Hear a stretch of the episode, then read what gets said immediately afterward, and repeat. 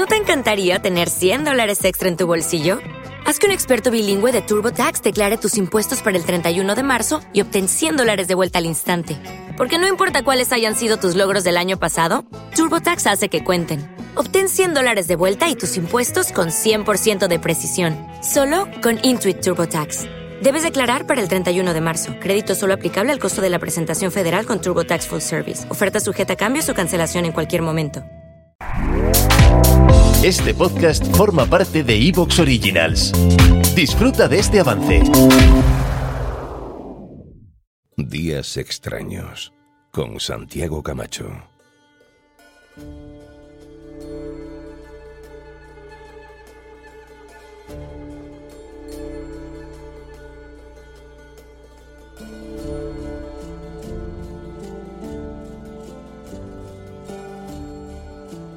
Y ha llegado nuestro momento de hablar de ciencia. De hablar de ciencia como lo hacemos en días extraños. Es decir, oye, hay muchos y grandes divulgadores científicos que nos hablan de las cosas más o menos ortodoxas de la ciencia, pero aquí, aquí miramos un poquito más allá. Y Verónica Fernández es la que nos ayuda a adelantar esa mirada más allá de los límites habituales. Verónica, bienvenida a Días Extraños.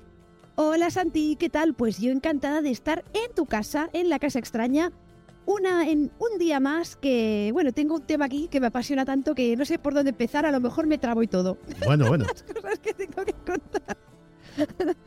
Bueno, tengo que decir que el profesor Arias Aranda está creando escuela con aquello, con aquello de que llegan los colaboradores y me dicen, oye, voy a hablar más o menos de esto, pero no te doy detalles. Y entonces yo no tengo ni puñetera idea de lo que van a contar los colaboradores, lo cual en el fondo está muy bien, porque a fin de cuentas así me voy sorprendiendo a la vez que vosotros. Pero hoy vamos a hablar de la glándula pineal. La glándula pineal, que es una de las grandes desconocidas del cuerpo humano. Es una cosita muy pequeña, muy pequeñita, que está ahí enterrada en el fondo de nuestro cerebro que tiene forma de, de piña, de piña de las de los pinos, de piña cerrada, por eso se llama pineal, y que sirve para muchas cosas. Regula, por ejemplo, el ciclo de sueño-vigilia, los ritmos circadianos, los ritmos biológicos del cuerpo humano, eh, protege del estrés oxidativo a las células, es la fuente de la melatonina, hormona que está muy de moda para un montón de cosas, para dormir, para eh, como antioxidante. Pero tú nos vas a hablar de otras cosas que esto ya lo sabemos. Oye, Santi, no me spoiles el programa. Eh, chavales, eh, familia extraña, apaga y vámonos, que Santi ya lo ha dicho todo, ¿eh? Yo ya... Oye, pues un placer, Verónica Fernández. eh, nos Hasta vemos. luego. Nos vemos en otro, en otro espacio. No, hombre, estaba dando una Hombre, introdu- no. estaba dando una introducción. Esto es como muy básico de lo que se puede Sí. sacar de la Wikipedia. Hombre, claro, es que aquí en Dex, para contar esto, apaga y vámonos. No, Claro. aquí estamos para darle una vuelta de tuerca. Y para empezar a darle la vuelta de tuerca, yo es que tengo una pregunta para ti. Para mí. Santi, tú ya sabes que a mí siempre me gusta empezar con preguntas porque así se, se hacen los descubrimientos, ¿no? Cuando algo- alguien se pregunta algo. Oye, Santi, ¿tú te lavas los dientes? Eh, hombre, pues sí, la verdad es que es una práctica dentro de lo higiénicamente deseable y aceptable y que sí practico a menudo más de una vez al día como corresponde, porque si no tienes problemas serios con el dentista que luego los acabas teniendo igual, pero bueno. Bueno, pero al menos te quedas con la conciencia tranquila, ¿no? Sí, de que has sí. intentado hacer algo, ¿no? Y, pero estas, las pastas que tú usas, eh, ¿llevan flúor? ¿Lo sabes o no? Mm, Suelen llevarlo, no lo sé, o sea, tampoco tampoco me fijo mucho salvo cuando tengo algún pequeño problema de encías y tal, que entonces sí que eh, compro alguna de farmacia y este tipo de cosas. Casi todas suelen llevar, de hecho, había, había una teoría de conspiración por ahí sobre el flúor, que decía que en Estados Unidos, en Estados Unidos suelen fluorar las aguas. En. Europa y en España no es tan común. Eh, se les echa cloro para quitar los bichitos y, y ya. Pero en Estados Unidos, pues se extendió esa práctica. Y había una teoría de conspiración que decía que el echarle flúor al agua del grifo era básicamente para hacer a la gente tonta y dócil. O sea que no te digo más. Sí, sí. Me encanta que digas eso. Yo creo que mm, esa teoría va a cerrar nuestro espacio de hoy y nos digo más para que os quedéis aquí con nosotros y explicaré por qué nos hace no, esa teoría de la conspiración de la pasta de dientes de los Illuminati tiene que ver con la glándula pineal, pero además eh, también hay otra cosa que me gusta.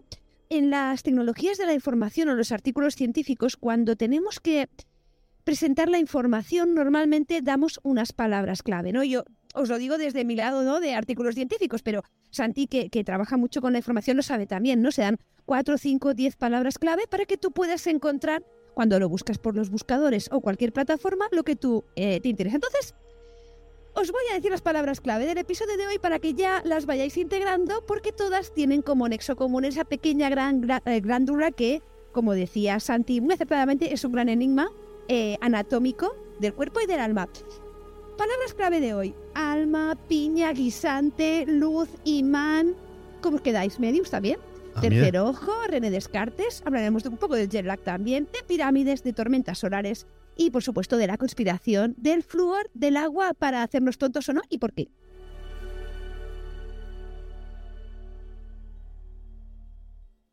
A ver, Verónica, que la sección viene durando unos 40 minutos, más o menos. No sé si nos va a dar tiempo a todo eso. Nos da para cuatro programas, ¿no? Pues eh, vamos a empezar por el principio. Y es eh, la glándula pineal. eh, ¿Cómo empezamos a descubrirla en la historia de la ciencia, por así decirlo, no? De hecho, puede que a muchos de vosotros hayáis oído escuchar sobre meditaciones para activar la glándula pineal, temas de espiritualidad y anatomía, ¿vale? Pero, eh, de hecho, es una glándula muy especial. ¿Y cuándo se empezó a, encontrar eh, que esa glándula era especial? Bueno, nos tenemos que remontar como un poquito hacia atrás, como hace 2000 años, como do- a- en el siglo 2 o 3 antes de Cristo, cuando empezó, empezaron las escuelas de pensamiento eh, filosófico, ¿no? Que en donde había esos hombres y mujeres también que pues sabían un poco de todo, ¿no? Que por un lado pues sabían de matemáticas, de astronomía, de filosofía, ¿no? Y que hacían un compendio en su ser de muchas cosas que a lo mejor por eso hicieron que floreciera su mundo. Y en el siglo 2, 3 antes de, de Cristo destacó mucho toda la escuela griega, ¿no? Y de eh, lo que se llama la escuela de Alejandría, ¿no? Donde había todos esos sabios que dieron eh, ese comienzo a la medicina.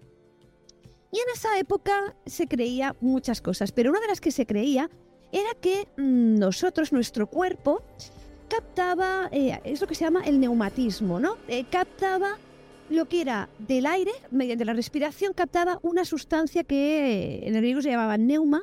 Actualmente lo podemos llamar de muchas maneras, eh, se puede llamar hasta éter, bueno, el éter también se considera Esto muchas cosas, bueno, se- Tendría que ver Sí. con el prana de los hindúes, que también creían el algo prana parecido. de los hindúes, efectivamente, el chi eh, a nivel más oriental, ¿no? En las escuelas eh, asiáticas.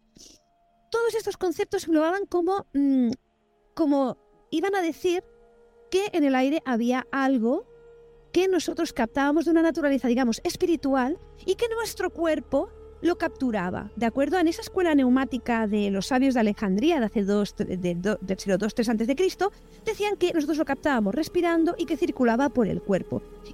Por ejemplo, entraba en el corazón y se transformaba. Y, por ejemplo, cuando llegaba al cerebro, se transformaba también dentro del cerebro. De hecho, de ahí salió la teoría neumoventricular, porque en el cerebro hay unas partes que se llaman ventrículos, ¿no? Cerebrales, donde va circulando. Pues en ese momento pensaban que era el aire y eh, dentro de esa teoría querían encontrar qué había en el cerebro que mm, transformara o no se transformara, eh, aprovechara ese, esa característica espiritual del aire, por así decirlo, para que lo pudiéramos integrar en el cuerpo, en la materia, ¿no? Buscando ese vínculo eh, entre, entre lo visible y no lo visible. Oye, Y que, cuando se... que algunos cerebros están llenos de aire, mm, doy fe, ¿eh? porque no hay más que ver las noticias. Pues en esa época también ya lo habían descubierto, se habían avanzado a su tiempo y también habían visto que había mucho aire, efectivamente, muy agudos ante ahí. Y buscaron, entonces empezaron a mirar qué podía haber dentro del cerebro que pudiera eh, ser esa válvula que explicara, porque el corazón era muy claro, ¿no? Que, el corazón tenía algo especial. Y eso también me gustaría hacer un programa, Santi, algún día podemos hacerlo.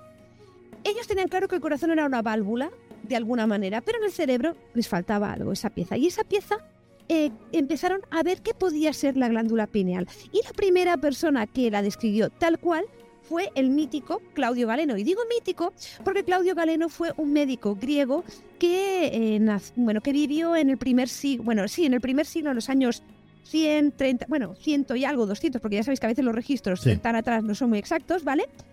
Y eh, seguro que os suena el adjetivo galénico o galeno. O de hecho a los médicos se les llama galeno, siempre se les ha llamado así. ¿Por qué? Porque Claudio Galeno eh, fue como el que estableció las bases de la medicina, digamos, moderna. De hecho, las bases que él sentó duraron más de mil años. E, eso mucho. ¿De acuerdo? Más y más. Y era, eh, era un gran anatomista, ¿no? Muchas de las cosas que él dijo, pues obviamente se han comprobado que no eran acertadas, pero, por ejemplo, él fue la primera persona que describió la estructura anatómica de la glándula pineal. Y vio la glándula pineal, ¿por qué se llama pineal? Como decía Santi, de piña. Porque eh, él le llamó exactamente del griego, porque él era griego, le llamó conarium o conareion o conos, que significaba piña en griego. ¿Por qué vio que tenía esa forma? De hecho, la glándula pineal es tan pequeña como un guisante, es muy pequeñita y se estima que tiene, bueno, para que os, os pongáis así como medidas, ¿no? Mm, que nos gusta mucho a los humanos medirlo todo, tiene un peso como de 120 miligramos, eso es ínfimo, muy pequeñito, pesa muy poco, ¿vale? Pero lo que le hacía muy especial, además de ser tan, pequeñita, es que estaba ubicada en el centro del cerebro. Os, invito, a lo mejor ahora no, estéis...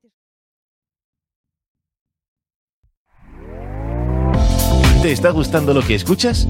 Este podcast forma parte de Evox Originals y puedes escucharlo completo y gratis desde la aplicación de Evox. Instálala desde tu store y suscríbete a él para no perderte ningún episodio.